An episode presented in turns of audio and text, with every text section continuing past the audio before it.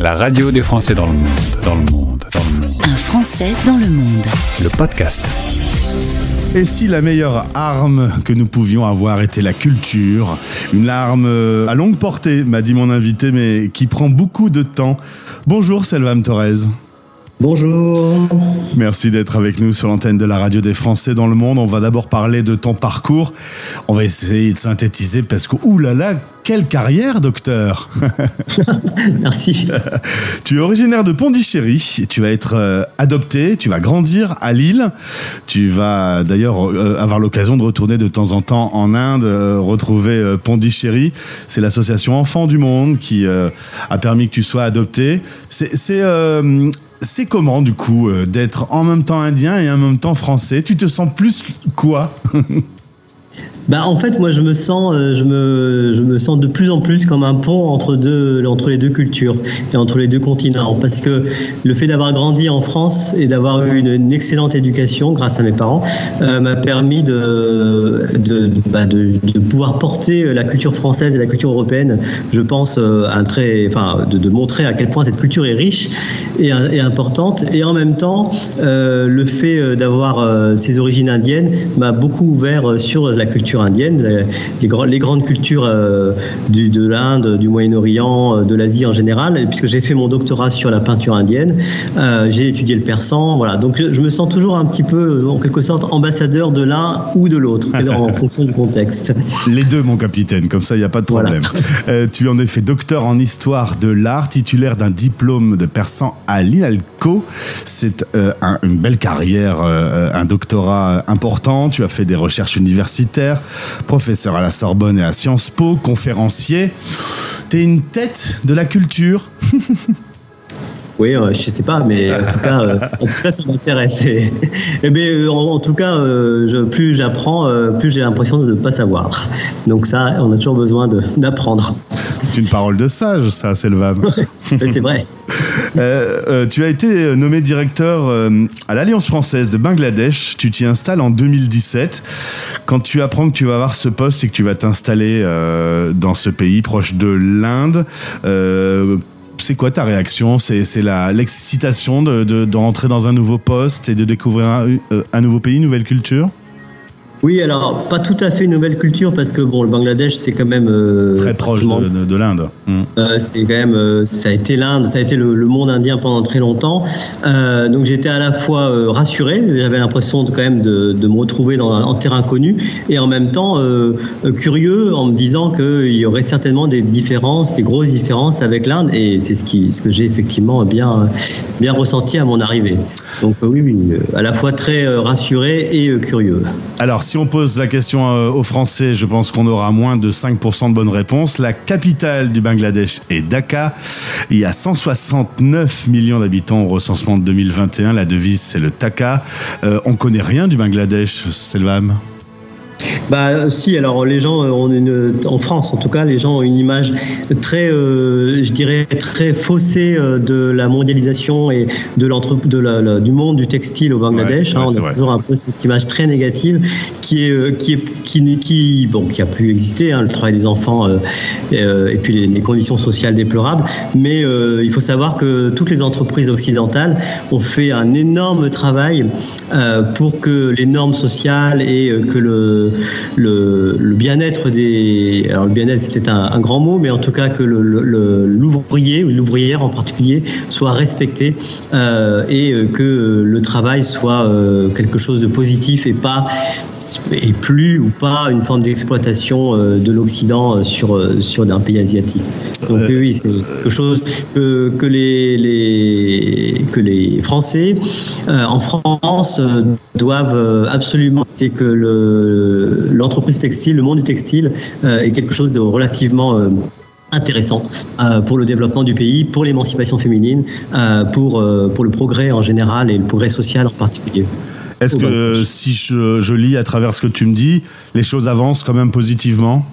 Absolument, à tous les à tous les niveaux, au niveau environnemental, au niveau social, au niveau de voilà du bien-être des, des, salariés, euh, au niveau des normes, euh, au niveau de la protection de l'enfance, de l'éducation aussi. Par exemple, nous on a un, un, Français qui habite à, à, Dakar et qui euh, bah, qui a créé une école dans son usine, dans son usine, parce pour que les enfants puissent être puissent être suivis au niveau éducatif après euh, dans l'après-midi euh, pour que voilà pour que le, les gens aient envie de travailler et se sentent bien euh, se sentent bien à travailler à l'usine tout simplement avec un salaire décent en plus.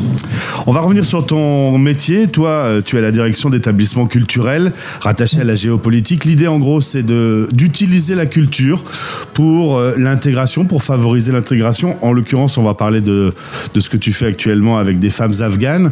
La culture est une vraie arme, hein, c'est ce que je disais en chapeau d'introduction Absolument, et euh, une arme extrêmement euh, efficace sur le long terme. Par contre, effectivement, ça prend du temps et euh, ça se compte en, en dizaines d'années, en générations, pour que les choses avancent. Mais, mais sur le fond, effectivement, je pense que la culture est plus efficace que les armes et que l'armée. Hein. C'est toujours plus, plus de patience mais un investissement à long terme avec des résultats plus, plus puissants, plus profonds, plus durables.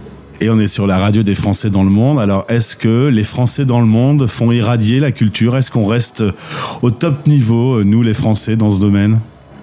Ah bah, je pense, hein, puisque euh, moi, quand je suis arrivé au Bangladesh, j'ai découvert une vraie francophilie.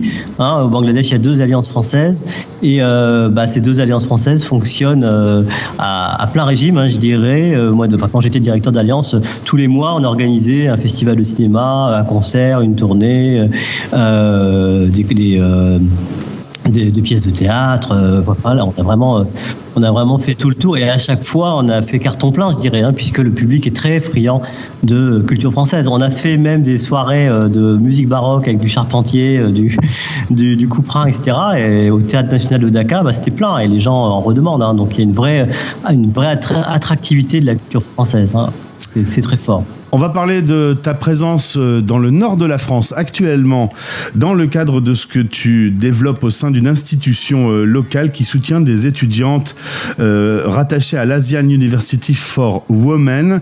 En gros, cette université récupère des femmes qui doivent fuir un pays en guerre, qui fuient la pauvreté, qui fuient parfois les deux en même temps. 1500 étudiants sont aujourd'hui au sein de l'Asian University for Women, beaucoup d'Afghanes.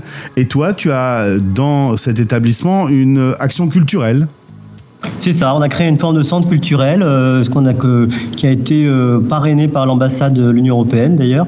Euh, L'idée étant de favoriser les ponts entre la culture européenne et les, cultures locales, les cultures de ces filles, de ces jeunes femmes, et de leur apporter ce que, les valeurs de l'Europe peuvent avoir de positif en termes de respect des minorités, de respect des minorités sexuelles en particulier, hein, le mouvement LGBT, mais aussi bah, la richesse de la langue hein, le français, mais pas seulement, aussi euh, l'espagnol, l'italien, et, euh, et puis toute la culture pro, européenne dans sa grande diversité, et notamment musicale, hein, puisqu'on on anime le cœur de, l'université, le cœur des étudiantes de l'université, hein, qui ont elles-mêmes souhaité avoir un chœur symphonique, hein, où elles veulent euh, chanter du Mozart, du Beethoven, euh, du Bach, euh, etc., etc. Voilà, toujours en dialogue avec leur propre culture, euh, les cultures afghanes. Alors, comme tu disais, hein, l'université accueille beaucoup d'Afghanes. Il y a à peu près 23 nationalités représentées à l'université. Il y a des étudiants de Rohingya aussi, hein, des réfugiés Rohingya, euh, des Birmanes, des Cambodgiennes, des Syriennes, euh, des Indiennes, etc. etc. Donc c'est une sorte de bouillon de culture, hein, au vrai sens du terme, et nous on apporte l'aspect européen pour, euh, bah, euh, enrichir encore plus leur parcours. Alors j'ajoute, je précise juste que ces étudiantes sont boursières. L'université accueille des, étudiantes euh, gratuitement. Euh, c'est avec des donateurs, hein, des fonds qui viennent essentiellement des États-Unis, du Japon, euh, de Chine et de Singapour. Mais euh, voilà, les, étudiantes venues d'Afghanistan ou de familles pauvres du Bangladesh ne payent pas les, droits de scolarité ou alors très peu. Et nous, euh, ce qu'on apporte euh, à côté, ben, on n'est pas dans l'université à proprement parler. Hein. On a une association à côté de l'université, une association avec deux pieds, je dirais, un volet euh, bangladais et un volet français. Le volet français est chargé de lever les fonds auprès des donateurs, essentiellement français mais pas que. Et ben, le volet bangladais est chargé de mettre en place, mettre en branle les activités. Ben, alors notamment les tournées du cœur de l'université, hein, puisque là actuellement on est en tournée dans le nord de la France pour, euh, pour une série de concerts. Et, euh, et donc, bah, avec l'association, euh, on a levé des fonds pour pouvoir faire venir ces jeunes filles, ces jeunes femmes. L'idée étant de les mettre en, de les mettre en contact avec la société française, notamment le milieu entrepreneurial, hein, puisque beaucoup se destinent au, au, monde de l'entreprise, puisque elles ont suivi des études d'économie à l'université. Beaucoup sont les premières filles de leur famille à avoir accédé à l'université. Hein. C'est vraiment et là, c'est très fort hein, d'avoir. Euh, c'est une université qui apporte euh, une éducation de haut niveau, euh, des hautes études à des filles venues de, de familles très pauvres ou très modestes. et voilà. Et donc nous, on peut, on est là pour faire un pas de plus avec, euh, avec l'université, leur apporter un peu plus. Selvam, tu dois vivre des aventures humaines absolument incroyables et passionnantes. En même temps, tu dois être assez fier qu'un certain nombre de ces femmes puissent s'émanciper et euh, puissent vivre une vie correcte. En même temps, il y a encore un, un chantier énorme. C'est pas euh, décourageant de temps en temps? Alors c'est c'est pas toujours facile, hein, mais euh, à chaque fois qu'il y a une victoire, bah, ça ça rachète tout le toutes les, les suées, euh, les déceptions qu'on peut avoir, les, les moments un peu difficiles où il faut argumenter auprès des uns et des autres, euh, tout le, travail qu'on fait aussi auprès des donateurs ou euh, simplement euh, des consulats et des ambassades de France pour obtenir les bourses. Là par exemple, j'étais dans un moment un peu difficile, la préparation de la tournée où il fallait quand même beaucoup travailler et puis j'ai appris que une de mes étudiantes euh, une petite, euh, enfin une jeune femme venue du Nagaland, hein, un état très pauvre de l'Inde, euh, venait d'être acceptée à Saclay, la meilleure université française au classement mondiaux. Elle a été acceptée à Saclay alors qu'elle était, elle vient d'un parcours extrêmement cabossé où elle a été malmenée, violentée, abusée, etc. dans son enfance, venue dans un foyer très pauvre, hein, de paysans, de petits paysans indiens. Voilà, et elle, avait déjà été la première de sa famille à accéder à l'université, mais ça va être aussi la première toutes les étudiantes que j'ai suivies à accéder à l'université de Saclay. Mhm. Et ça, vraiment, ça m'a redonné, ça m'a reboosté euh, J'imagine. quelques mois, là, je peux te dire. J'imagine.